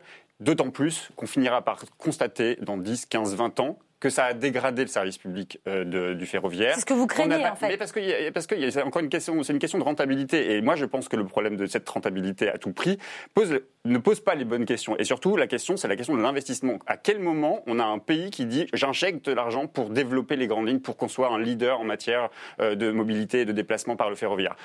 À quel moment le gouvernement décide de mettre de l'argent, d'investir de l'argent public pour faire en sorte que les transports, notamment de marchandises, passent en priorité par le Par le ferroviaire. train. Mmh. Et donc ça, c'est un une problématique. J'ai entendu le ministre des Transports nous expliquer qu'il allait réouvrir des petites lignes euh, de, Jean-Baptiste ouais. Djibarri, qu'il allait réouvrir de petites, des petites lignes. euh, Et il vient de ma région euh, de Limoges. Et donc Ouais. effectivement, il y a eu beaucoup de petites lignes qui ont été fermées parce que pas rentables. Et donc le- le- la recherche de la rentabilité à tout prix, quand on parle de service public, n'est pas politiquement, en tout cas, assumable, je crois. Et je pense que c'est une grave erreur que de mettre en concurrence. On sait que derrière tout ça, il y a aussi toutes les, euh, toutes les, la- la- la- la- la- la- les grèves qui ont subi des, causé des, trau- des traumatismes, je pense, chez, chez certains euh, hommes et femmes politiques. Et que donc, du coup, derrière tout Pas ça que aussi. chez eux. Ça va- ça non, mais pas que chez eux, mais on sait aussi que derrière. cette, bah euh, oui, on sait très bien qu'il y a aussi cette petite idée qui est. On, on- on va avancer un petit peu. Euh, euh, Denis, euh, Denis Oliven, c'est- si on suit le raisonnement de Pierre Jacquemin, rentabilité, moins de qualité, c'est ce que vous craignez aussi avec. On va perdre en qualité du, du, de- du- de service arrêtée sur le sujet, d'abord parce que je ne le connais pas bien, donc euh, je n'ai pas discuté des sujets dont je- que je ne connais pas. Juste deux observations. La première, c'est qu'on ne peut pas d'un côté faire l'éloge des- du service public de transport et dire que ce doit de- demeurer un service public non rentable, et de l'autre côté, ne pas lui appliquer du même coup les règles de continuité du service public qui en sont la contrepartie au moment des grèves. Donc il y a quand même un vrai sujet. Si on pense que la, la- la SNCF et la RATP sont des services publics, alors qu'il faut que les agents soient soumis à des contraintes en matière de continuité du service public du type de celles qui existent dans des pays d'Europe du Nord, qui ne sont pas du tout des pays libéraux euh, et qui rendent la grève euh, quasiment impossible. Ça, c'est ma c'est première observation. On ne peut pas être incohérent. On ne peut pas descendre la piste avec un ski tourné vers l'amont et l'autre vers l'aval. Sinon, on se casse la C'est figure. difficile, oui. Donc, euh, si, si on est des chantres du service public, alors il faut que les agents de la RATP et de la SNCF soient soumis à une contrainte très forte de continuité du service public, y compris quand ils sont en conflit avec leur euh, actionnaire ou leur direction. C'est pas la loi. Vous Oui, mais ça connaîtrez pourrait que- être la loi. Bah, ça pourrait être la loi. Oui, mais la la- loi, elle peut ben, évoluer. si la loi évolue, si la loi évolue, Elle a évolué d'ailleurs. Elle a évolué dans certains rappelle, secteurs. non, mais en pompiers, 2008, les en, pompiers, en les services 2008, la, vous en 2008, la contestez, loi a évolué sur la si, SNCF. si on conteste le fait que la loi puisse évoluer pour ouvrir et libéraliser le truc, euh, Bah, pour réduire le elle droit peut évoluer.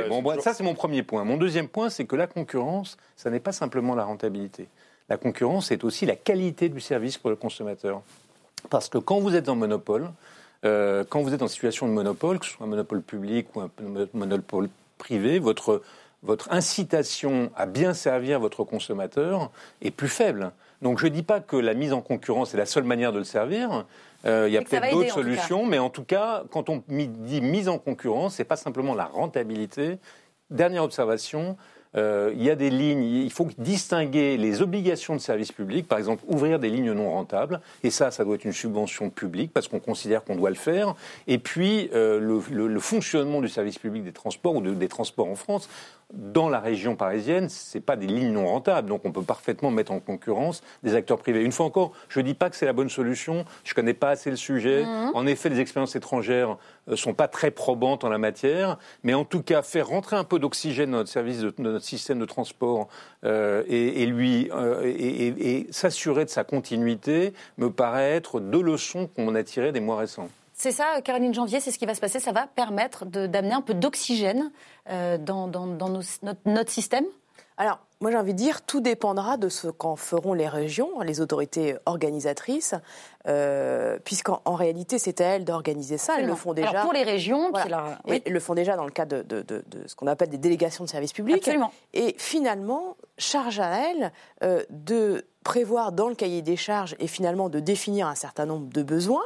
Euh, euh, euh, de dessertes, de fréquences, de donc je- ça, et, et ça, et ça peut aboutir à, à beaucoup de choses différentes se- se- se- selon la façon dont effectivement elles vont organiser ce cahier, cahier des charges, définir ce cahier des charges, organiser la sélection et la façon ensuite dont l'opérateur privé effectuera ça. Donc, Mais vous faites plutôt pas- confiance aux régions. Vous vous dites, elles Disons vont... que moi, je, je n'ai pas d'avis dogmatique et je trouve que c'est dangereux d'avoir, de considérer la concurrence co- comme un gros mot. Je considère en effet que le pas monopole, forcément néfaste. que, que le monopole en soi, on le sait, euh, eh bien, euh, sur le long terme.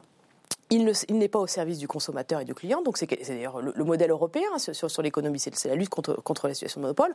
On a vu que le, le modèle, notamment de la SNCF, avait un certain nombre de, de limites, notamment dans le service rendu à l'usager. Donc moi, je, je, je ne suis par principe pas défavorable à cette ouverture. J'attends de voir comment effectivement les opérateurs locaux, notamment les régions, s'en saisiront.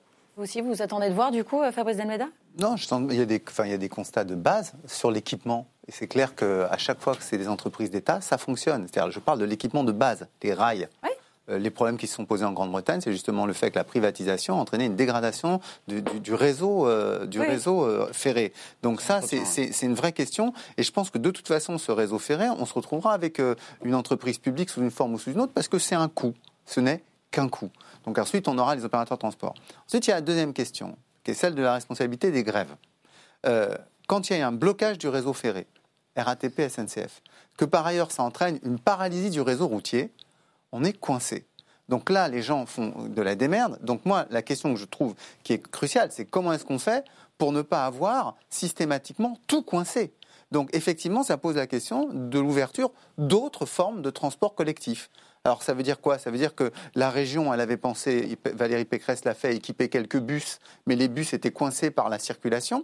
Oui. Donc il faut trouver un autre système, soit un système ferré à part, avec un gros investissement par une entreprise privée qui effectivement pourra trouver, retrouver une rentabilité et qui ne sera pas bloquée en même temps que la SNCF et la RATP. C'est un autre, un autre tiers. C'est pas euh, euh, utiliser le réseau actuel déshabiller le réseau actuel Pour, euh, habiller l'autre, pour ouais. des, des acteurs privés qui en tireraient profit sans avoir eu à supporter les coûts que la collectivité a mis plus d'un siècle Ouais. euh, pour établir ce réseau, hein, parce que je vous rappelle que le métro date de 1900. Donc moi, ça, c'est, mais c'est pour moi une question cruciale, parce que je, je trouve vraiment que euh, je- je- on a le droit de grève, mais à un moment donné, sur des durées aussi longues, une pénibilité, parce que moi, ça va, je prends un vélo, il y en a d'autres qui prennent une trottinette, mais enfin, j'ai une mère, elle a 86 ans, elle fait comment Les taxis, les prix ont augmenté d'une manière absolument scandaleuse. Personne n'en parle de ça. Là, les grévistes ne parlent pas de la manière dont euh, Uber et les, autres euh, VTC ont augmenté, mais d'une manière presque crapuleuse Ouais, leur sûr. prix. Donc il y a un moment où quand même, euh, ben, je- il faut agir. Et je trouve que c'est l'honneur d'une femme politique ou d'un homme politique d'agir quand il y a un problème majeur qui se pose. Vous vous Vraiment rendez- d'une phrase Oui, vous vous rendez compte qu'on vient de faire la quasi-intégralité du débat sur la SNCF et sur la privatisation de la SNCF, sur la question de la mobilisation sociale possible à venir Oui, oui. dans les, que dans c'est les la transports. réponse. Non, mais c'est pas la réponse. Ah, non, si, parce que je suis désolé. Parce que ça si veut pas. Pécresse introduit ça aujourd'hui, c'est parce que précisément, si elle en parle pour la région Île-de-France, c'est parce que précisément, on sort de cette Il y a eu et cet qu'on a vu épisode là récent. Vu l'absurdité et que c'est pas la première fois. Et donc, qu'on l'a vu en donc, on- et 95, donc- qu'on l'a vu en 87, qu'on l'a Oui, vu en mais, c'est- 86. mais on est d'accord. C'est pas le sujet. C'est pas le sujet. Je pense pas que ce soit le sujet. Le sujet, c'est pas euh, est-ce qu'on privatise pour faire en sorte que les gens aient moins le droit de grève demain et moins le droit de se Non, est-ce qu'on mobiliser. privatise pour pouvoir circuler avec des transports collectifs vous disiez, que, la mise en concurrence était souvent un gage d'amélioration de, la qualité de- des services. On l'a vu dans le, dans le milieu de euh, l'aéroport, enfin pas l'aéroport, les, avions, enfin l'aviation. Euh, on peut pas dire que la mise en concurrence des petites lignes euh, de low cost ait été euh, euh, couronnée de succès en matière de- de- de- d'amélioration de, la qualité de- des services, Mais- voire euh, Ah même bah, une dégradation attends, totale ouais, de la mais qualité baisse- des ouais, mais services. baisse du prix, excuse-moi. aussi, Là, tu aussi. veux pas... Les- Là où on a gagné sur le prix. C'est un débat le sur le train. C'est la baisse de prix et c'est l'amélioration du service. Et C'est parfois l'un ou l'autre. pas que ce C'est vrai, En tout cas, toujours les tout cas, deux, il y a eu raison. un effet. La baisse des prix du transport aérien a été considérable. C'est un débat sur le train, pas sur l'avion. Alors on va avancer un petit peu, s'il vous plaît. Et je vous emmène de l'autre côté euh, de la Manche, enfin quoique. Un peu des deux côtés finalement, puisque les négociations entre le Royaume-Uni et l'Europe n'ont pas encore commencé. Le Brexit a été ratifié, d'accord, ça on a bien compris. Mais qu'en est-il maintenant des relations entre l'Union et l'île anglaise? Les premières réunions à ce sujet ne sont programmées que le 25 février prochain. Et pour l'instant, rien n'a encore été euh, décidé, ce qui n'empêche pas le négociateur en chef de l'Union européenne d'afficher sa confiance. Nous sommes prêts à proposer un accord commercial très ambitieux comme pilier central de ce partenariat, sans droit de douane ni de quotas sur toutes les marchandises entrant dans notre marché unique de 450 millions de personnes.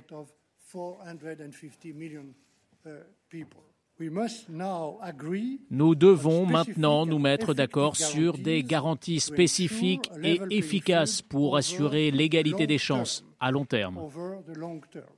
Alors voilà, voilà pour ce côté euh, de la rive, euh, mais en face, euh, on semble euh, plutôt partant pour un no deal, euh, Denis Oliven. On parle, on parle Vous même savez du... que j'adore faire des paris quand je suis chez Ah oui, bien sûr, bien sûr, c'est même pour ça qu'on vous reçoit. en décembre que l'âge pivot, le gouvernement le retirait. Et ça vous aviez gagné temps, mais j'ai gagné. Mais vous aviez gagné, Et donc, absolument. je vais vous faire un pari avec moins d'assurance, je dois le dire, que pour l'âge Ah, pivot. Mais toujours filmé et qui sera Euh, toujours, toujours diffusé filmé. sur tous les réseaux sociaux Euh, possibles. selon le même modèle que j'avais défendu à l'époque en disant crisis and compromise, pour, dire, pour parler la langue de M. Barnier, euh, le, le modèle sociologique de base, on a une crise, on a un compromis.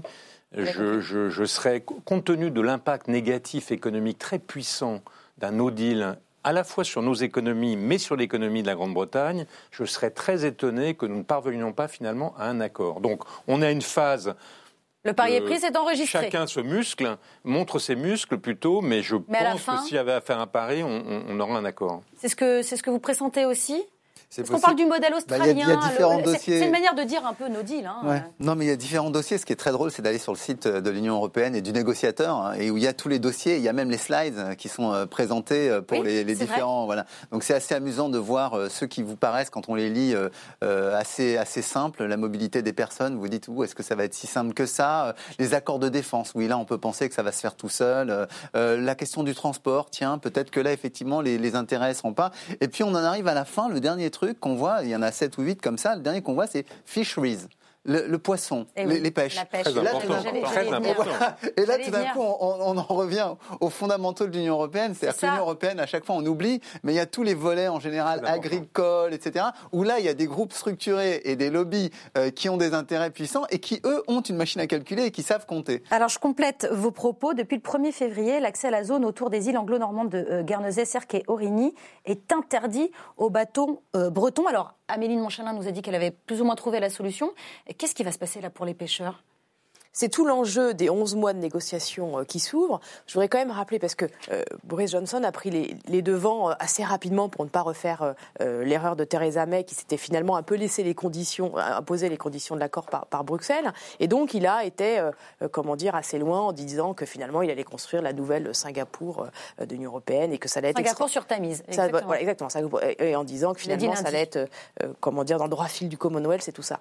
Donc, et il a raison de le faire. On aurait sans doute fait la même chose à sa place. Cela étant, il faut quand même pas oublier que le Brexit est extrêmement dépendant de l'Union européenne, hein, de ce marché de 450 millions de, consommateurs. Et, et donc, le point névralgique qui est la question de la pêche, et notamment, évidemment, pour nos pêcheurs français, l'accès euh, aux eaux britanniques, euh, il va sans dire qu'il n'y aura pas d'accord euh, sans euh, le règlement finalement de cette question-là. De ce point-là De ce point-là, le point de la pêche, qui est évidemment essentiel pour nos pêcheurs.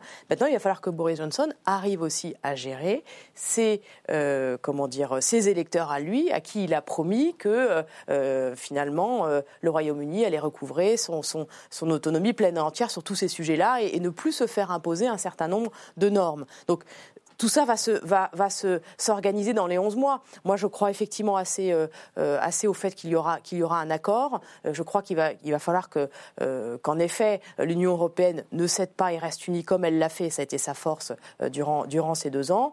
Euh, mais effectivement, la France a mis euh, a mis en avant les, les points sur lesquels elle ne céderait pas et notamment la pêche. C'est Mm. c'est- un des points un des enjeux centraux. Pierre Jacquemin, est-ce que vous pensez aussi que voilà, Boris Johnson montre un peu les muscles en voilà, disant plus ou moins un no deal, pourquoi pas, mais qu'en réalité, ce sera quand même une négociation et, et quelque chose de plus serein entre les deux parties qui va se...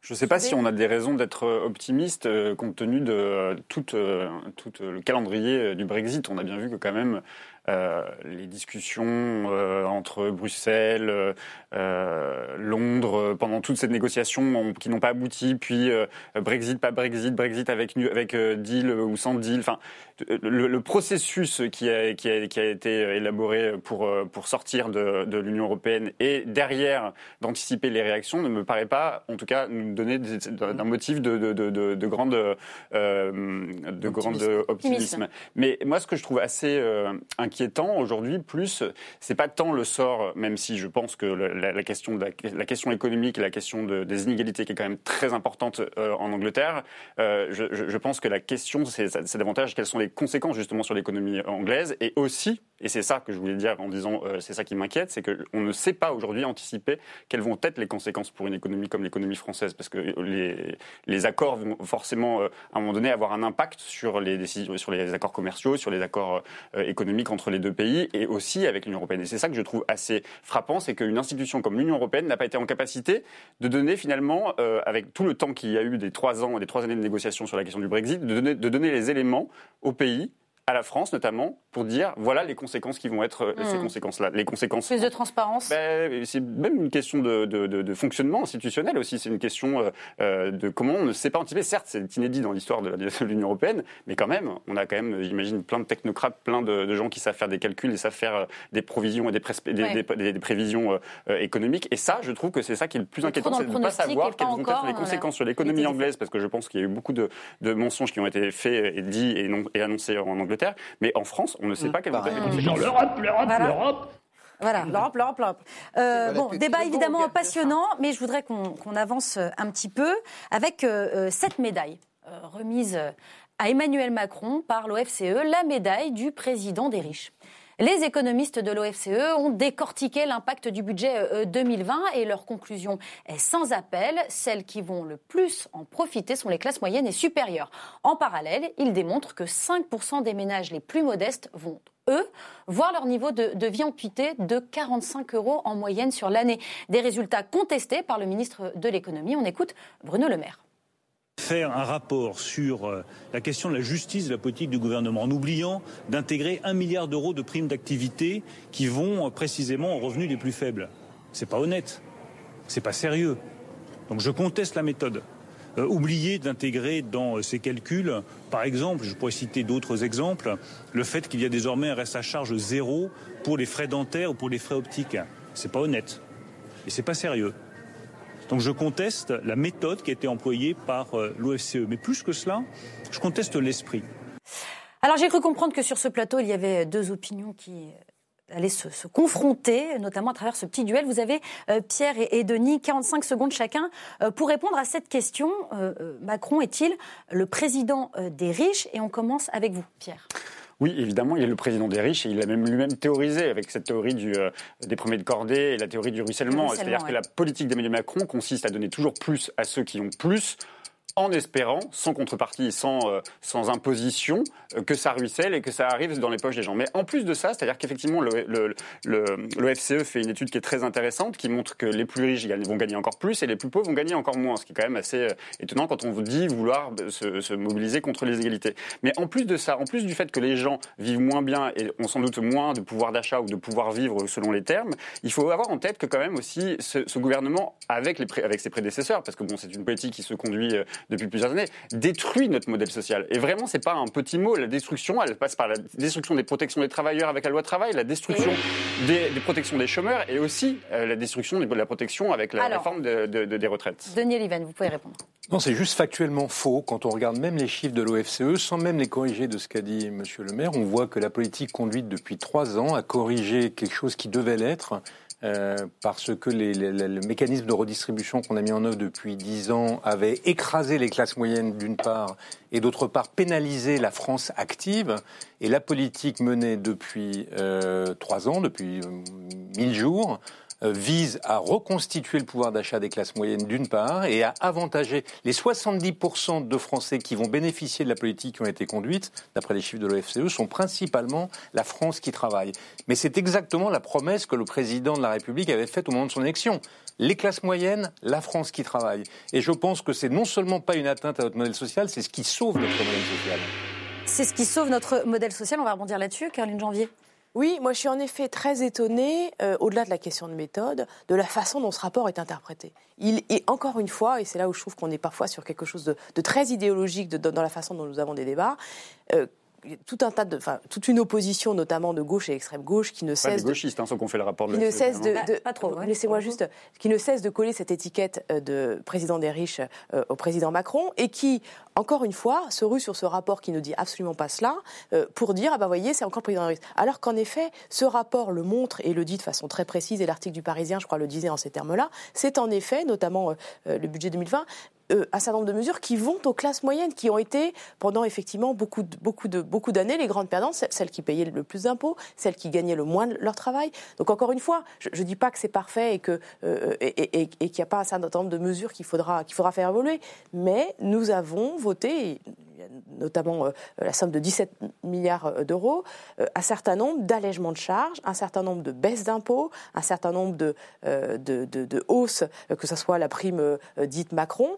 Et au-delà de ça, donc, nous avons finalement amélioré le pouvoir d'achat des salariés, des classes moyennes, et nous avons élargi le, le, nombre de Français qui appartiennent à cette catégorie, puisque je vous rappelle quand même ce chiffre qui pour moi est majeur, 500 000 Français ont retrouvé un emploi depuis deux ans et demi. Donc ça veut dire 500 000 personnes qui bénéficient de ces, mesures-là, de plus que les autres euh, par rapport au, au quinquennat précédent. Et pourtant, Fabrice Delmeda, il restera, cette étiquette du président des riches lui collera euh, ben, il y a, Il y a un point sur lequel je pense, d'ailleurs les oppositions insistent beaucoup euh, là-dessus, c'est la question du chômage. C'est-à-dire que la réforme du chômage, elle a été très très défavorable aux petits et aux moyens, avec des réductions de temps d'indemnisation pour les cadres moyens, avec une baisse des plafonds. Donc là-dessus, on peut dire, c'est vrai que les inactifs euh, c'est un peu une remarque d'ailleurs que fait quelqu'un de l'OFCE qui, qui dit, en fond, le, rapport montre que les actifs gagnent, les inactifs, c'est-à-dire les chômeurs et les retraités, perdent. Et, c'est vrai que ça, tend à, à, donner cette impression. Et deuxième élément, euh, en fait, c'est que c'est une politique qui est plus favorable. Alors, je dirais pas président des riches parce que ça fait vraiment euh, euh l'archipointe hein, quand on parle président des riches, mais c'est vrai que c'est quand même une politique qui a été favorable à une classe moyenne supérieure, on va dire président des 4 sup euh, un peu plus, c'est-à-dire les très actifs euh, gagnent un peu plus. C'est un, un, peu l'impression euh, euh, qu'on a. Mais de toute façon, l'étiquette va rester parce qu'en en fait, l'étiquette, d'une certaine manière, vous l'avez dit, elle était un peu revendiquée au départ. L'idée, c'était que la France redevienne aimable aux riches pour qu'on puisse avoir collectivement. Si, c'était la théorie. Non, alors, attendez, juste une chose. La, la suppression, la suppression de l'ISF ben voilà. sur toutes les valeurs boursières, on ne peut pas dire, on pouvait pas faire plus comme signal. Et a été dit comme oui, tel. Donc, faut pas non plus. Ça mériterait une émission à soi seul. Mais d'abord, oui, regardez les chiffres de l'OFCE. Euh, la, la, redistribution commence fortement, enfin l'amélioration du pouvoir d'achat commence fortement à partir de mémoire de 1500 euros de revenus disponibles par mois. C'est pas la classe moyenne supérieure. La médiane française. Mais, tu sais bien que la les chiffres augmentent. Les chiffres augmentent. Non, Après, si, oui, si, oui, oui, non, non, oui, ils augmentent pour le centre de la distribution, c'est-à-dire la médiane. Mais quand vous regardez ce qui s'est passé depuis 20 ans, on a décroché euh, les, les, revenus de la classe médiane, des Français médians. C'est pas mais je suis riches. ton analyse là-dessus. On décroché depuis 10 ans, euh, on décroché des, des, des, des ménages ça les plus qu'il y a eu les riches. gilets jaunes. Depuis Eh oui. 10 ans, ils ont décroché tout court, d'où les gilets jaunes. Et on est en train de corriger cela. Donc ça, c'est le premier point. C'est pas du tout la classe moyenne supérieure. C'est la classe moyenne et en particulier la classe moyenne médiane. Deuxième point, l'ISF. Bien sûr que la, transformation de l'ISF en impôt sur l'immobilier euh, a, donné cette image. Mais quand vous regardez l'imposition, la taxation euh, des revenus du capital en France, on est au sommet des pays européens. Donc on a juste fait quelque chose qui était... la, France a juste fait un truc qui était fait partout ailleurs, c'est-à-dire d'essayer de reflécher euh, la, capacité d'épargne des ménages les plus riches vers l'investissement productif au lieu de l'en dissuader. Rien.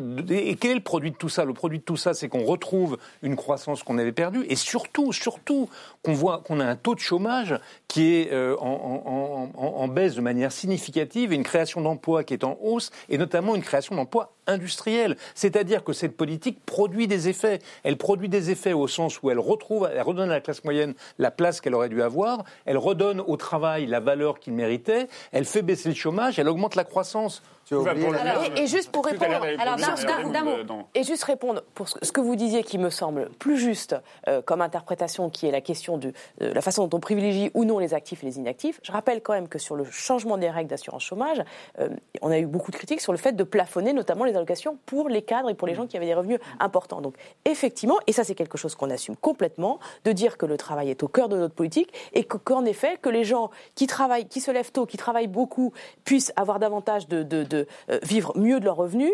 Ça c'est quelque chose qui est effectivement au cœur de notre politique et qui donne des résultats. Enfin, je veux dire, le recul du chômage, et sur, sur lequel c'est euh, la, majorité précédente s'est cassé les dents, est historique en France. Et on en parle trop peu. Franchement, moi, ça, c'est un truc qui est quand même, qui, qui est quand même Et- et- assez, et sur assez lunaire qu'il y a une unanimité médiatique, politique pour dire les chiffres du chômage baissent. Certes, vous avez fait la démonstration que les chiffres du chômage baissent et c'est le Pôle emploi qui a fourni ces chiffres-là. Enfin, il faut aussi expliquer aux gens que derrière ces chiffres, il y a des gens qui sont partis mécaniquement après la réforme du chômage, autres, euh, qui sont partis dans les, chiffres de- des- des statistiques du, du chômage et qui n'ont pas d'emploi. Il faut, faut- faut arrêter de dire que tout va pour le mieux dans le meilleur des mondes et qu'il n'y a plus de chômeurs aujourd'hui. Les gens n'ont pas d'emploi, ils se retrouvent Ce sans n'est pas, indemnité. ce n'est pas ce que je dis. 200 Je dis qu'il y a une inflation baisse. est le même. Je dis Il qu'il y a entre une baisse 200 000 et 400 000 massive. personnes. Je dis qu'il y a une baisse Et en plus, massive vous et qui est vous voulez un historique. scoop, le chômage va continuer de baisser. Évidemment, il va continuer de baisser parce que vous avez réduit les possibilités des gens de pouvoir bénéficier Ah bah, du chômage. Et c'est ça qui est problématique. Non, mais vous avez- vous avez- vous, avez une conception. vous avez, une conception, de mais voir qui est les choses Vous avez une conception. cohérente qui consiste à dire qu'il vaut mieux être aujourd'hui un travailleur précaire, voire un, travailleur pauvre, plutôt que de toucher une, Ce que vous une indemnité dites- chômage. Ce que vous dites serait vrai si, d'une part, le niveau de radiation va augmenter. C'est pas le cas. Euh, en moyenne, il est. Je ne vous parle pas des le radiations, je vous parle des gens qui sont partis mécaniquement des chiffres du chômage. Euh, Radiation, c'est euh, aujourd'hui une personne qui ne va pas à un rendez-vous, on leur a dit parce qu'aujourd'hui il n'est pas allé à son rendez-vous Pôle emploi. Il y a des gens qui sont sortis mécaniquement parce qu'ils n'avaient plus droit, dans les nouvelles conditions, à leur, à leurs allocations chômage. Oui, mais, mais par ailleurs, on voit que l'emploi, le, le- le taux d'emploi, le taux d'activité augmente. Donc, ce pas des gens qu'on a évaporés. Le taux d'emploi, et en particulier le taux d'emploi, le niveau d'emploi industriel, alors qu'on pensait que l'industrie française était perdue. Donc, quand, vous Un voyez, quand vous voyez la courbe de euh, création d'emplois net, d'emplois nets et d'emplois industriels nets, vous voyez qu'elle progresse. Donc, euh, c'est pas, c'est pas, c'est pas, c'est pas un habillage. Le chômage décroît. Donc, euh, après, vous pouvez le contester, mais c'est un fait. Non, c'est pas que je le conteste, c'est que je, je- il faut juste rajouter la phrase d'après qui consiste à dire on fabrique une société de travailleurs pauvres, on fabrique une société de travailleurs précaires, parce que j'entends aussi dans les arguments de la majorité qu'en plus des chiffres du chômage, aujourd'hui, il y a une envolée des CDI. Ah, super, c'est formidable. Il y a plein de CDI aujourd'hui. On crée des emplois et en plus, on est fait en CDI. Sauf qu'il faut aussi dire que ces CDI, ce sont souvent des CDI de projet. C'est beaucoup vrai dans le milieu du bâtiment, dans la restauration, et que ce ne sont pas des CDI tels qu'on les a vécus et tels qu'une génération a pu en profiter. Hein, d'accord, mais vous avez une vision des choses qui consiste à dire qu'effectivement, il vaut mieux que les gens ne soient pas au chômage et qu'ils soient des travailleurs pauvres plutôt que d'être au chômage. Non, pas les Moi, j'ai pas cette vision. Pas les travailleurs pauvres. Bah, parce que, vous avez plus de bah, chances de trouver un emploi, de gérer une carrière, euh, d'avoir des augmentations de salaire, euh, d'avoir un projet de vie quand vous êtes en emploi que quand vous êtes en chômage et que quand vous avez des représentants euh, politiques qui ne se battent que pour préserver, augmenter des indemnités au moment où vous êtes en chômage. Je, suis désolée de vous le dire, mais pendant longtemps, l'approche a été celle-ci de dire, de se satisfaire finalement de, personnes qui sont dans des, dans des situations de chômage qui, que moi je, je trouve tragiques parce que le chômage, ça détruit des vies familiales, ça, ça, éventuellement ça a un effet même sur les générations d'après. Donc c'est un combat qui avait été presque abandonné par, euh, par un certain nombre de dirigeants politiques. Sur, Donc que, il faut mener le combat sur les chômeurs de longue durée, parce que, ça c'est un chiffre que vous n'évoquez pas, qui ne baisse pas celui-là. Mais, mais, mais, la formation, les 15 milliards d'informations, ils sont justement destinés à, la, à, ceux qui sont le plus sujets, euh, voilà, sortis du système depuis plus longtemps ou qui sont à des âges où c'est le plus difficile. Donc tout ce que nous et, quand vous voyez les 300, je sais plus 350 000 euh, apprentis supplémentaires, ça aussi c'est une victoire, ça aussi c'est une façon d'aller à l'emploi de façon plus sûre, plus durable euh, euh, et, plus pertinente. Un petit mot, vous voulez rajouter un petit mot c'est qu'on a commencé l'émission en parlant de Trump et on disait chômage et croissance comme absolument, la les deux variables à prendre en compte pour savoir s'il y a réussite ou échec. La même question peut se poser sur la France. Ah bah voilà, ce sera le quasiment le mot de la fin. Alors dites-nous, Daniel Ivan. Quand on, il y a des modèles économiques de prévision des succès électoraux qui ont été faits aux États-Unis depuis 30 ans, et quels sont, 40 ans même, plus que ça, quelles sont les deux variables déterminantes pour la réélection dans les six mois qui précèdent l'élection, le taux de croissance, le taux de chômage. L'augmentation du taux de croissance, la baisse du taux de chômage est très très fortement prédictive de la réélection. On n'aura pas le temps de, parler euh, des prisons aujourd'hui. Il nous reste à peine moins de, deux minutes euh, juste pour parler euh, du bac. La réforme a été complètement bâclée, Caroline Janvier? Non, non, non, la, réforme. Et vraiment d'un mot. Hein je suis désolée, je sais, je sais, c'est compliqué. La réforme a euh, engendré un certain nombre de, euh, comment dire, de modifications très fortes dans la pratique des enseignants mm. et dans l'organisation des épreuves. Donc évidemment, c'est une, euh, c'est une difficulté qu'il va falloir gérer, notamment dans, la, dans, dans, la suite. Mais non, c'est une réforme qui a été concertée. D'accord. Denis Oliven, vous, vous êtes content d'avoir passé le bac que vous avez passé ou non vous préféreriez passer celui qui va arriver là? J'ai passé le bac six fois parce que je l'ai passé pour moi et puis pour mes cinq enfants avec eux. Ah Mais heureusement, c'est derrière moi, donc euh, je n'ai eu joker sur ce sujet. Très bien, Pierre Jacquemin. Bah, moi, je note quand même qu'il y, a une contestation assez forte de la communauté éducative, des enseignants, des parents d'élèves, des lycéens. Euh, des lycéens, et que cette contestation, euh, comme beaucoup de la contestation en ce moment, n'est pas très heureuse en termes d'image de démocratie. Quand je vois des policiers avec des bombes lacrymogènes dans les lycées, à l'intérieur des lycées, ça m'inquiète sur euh, sur la manière dont on appréhende aujourd'hui euh, ce que peut être un mouvement social, parce qu'il n'y a plus de dialogue social dans ce pays et que donc la mobilisation qui est là on est d'accord, on n'est pas d'accord avec le projet, mais il faut de la, négociation. Et ce que disent les syndicats aujourd'hui, c'est qu'il n'y a plus de discussion possible avec Jean-Michel Blanquer. Et pourtant, Jean-Michel Blanquer, justement, a, annoncé dans la semaine hein, que des améliorations seraient faites pour euh, ces épreuves euh, de contrôle continu. Qu'est-ce que vous en pensez? C'est bien d'avoir instauré du contrôle continu dans le baccalauréat? Il en fallait. Et c'est vrai que le bac tel qu'on l'a connu, nous, avec euh, la grande épreuve et les grandes sueurs, et puis le résultat qui mettait un mois ou un mois et demi à arriver, il avait d'une certaine manière un peu vécu. Il fallait le modifier.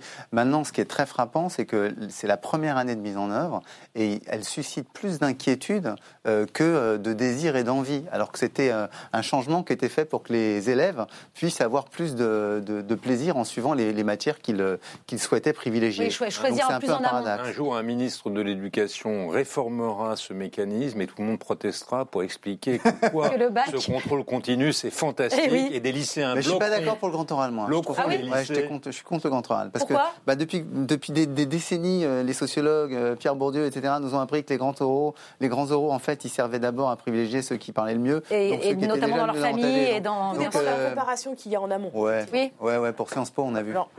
pour HEC aussi, on a vu. Mais Allez, pas le sujet. On parlera, on, parlera des prisons une autre fois. Merci infiniment à tous les quatre d'avoir participé à, cette très belle émission qui est déjà disponible en replay sur le site lcp.fr, mais aussi en podcast sur toutes les plateformes audio. On se retrouve vendredi prochain évidemment. Mais d'ici là, n'oubliez pas que l'important n'est pas de convaincre, mais de donner à réfléchir. Allez, salut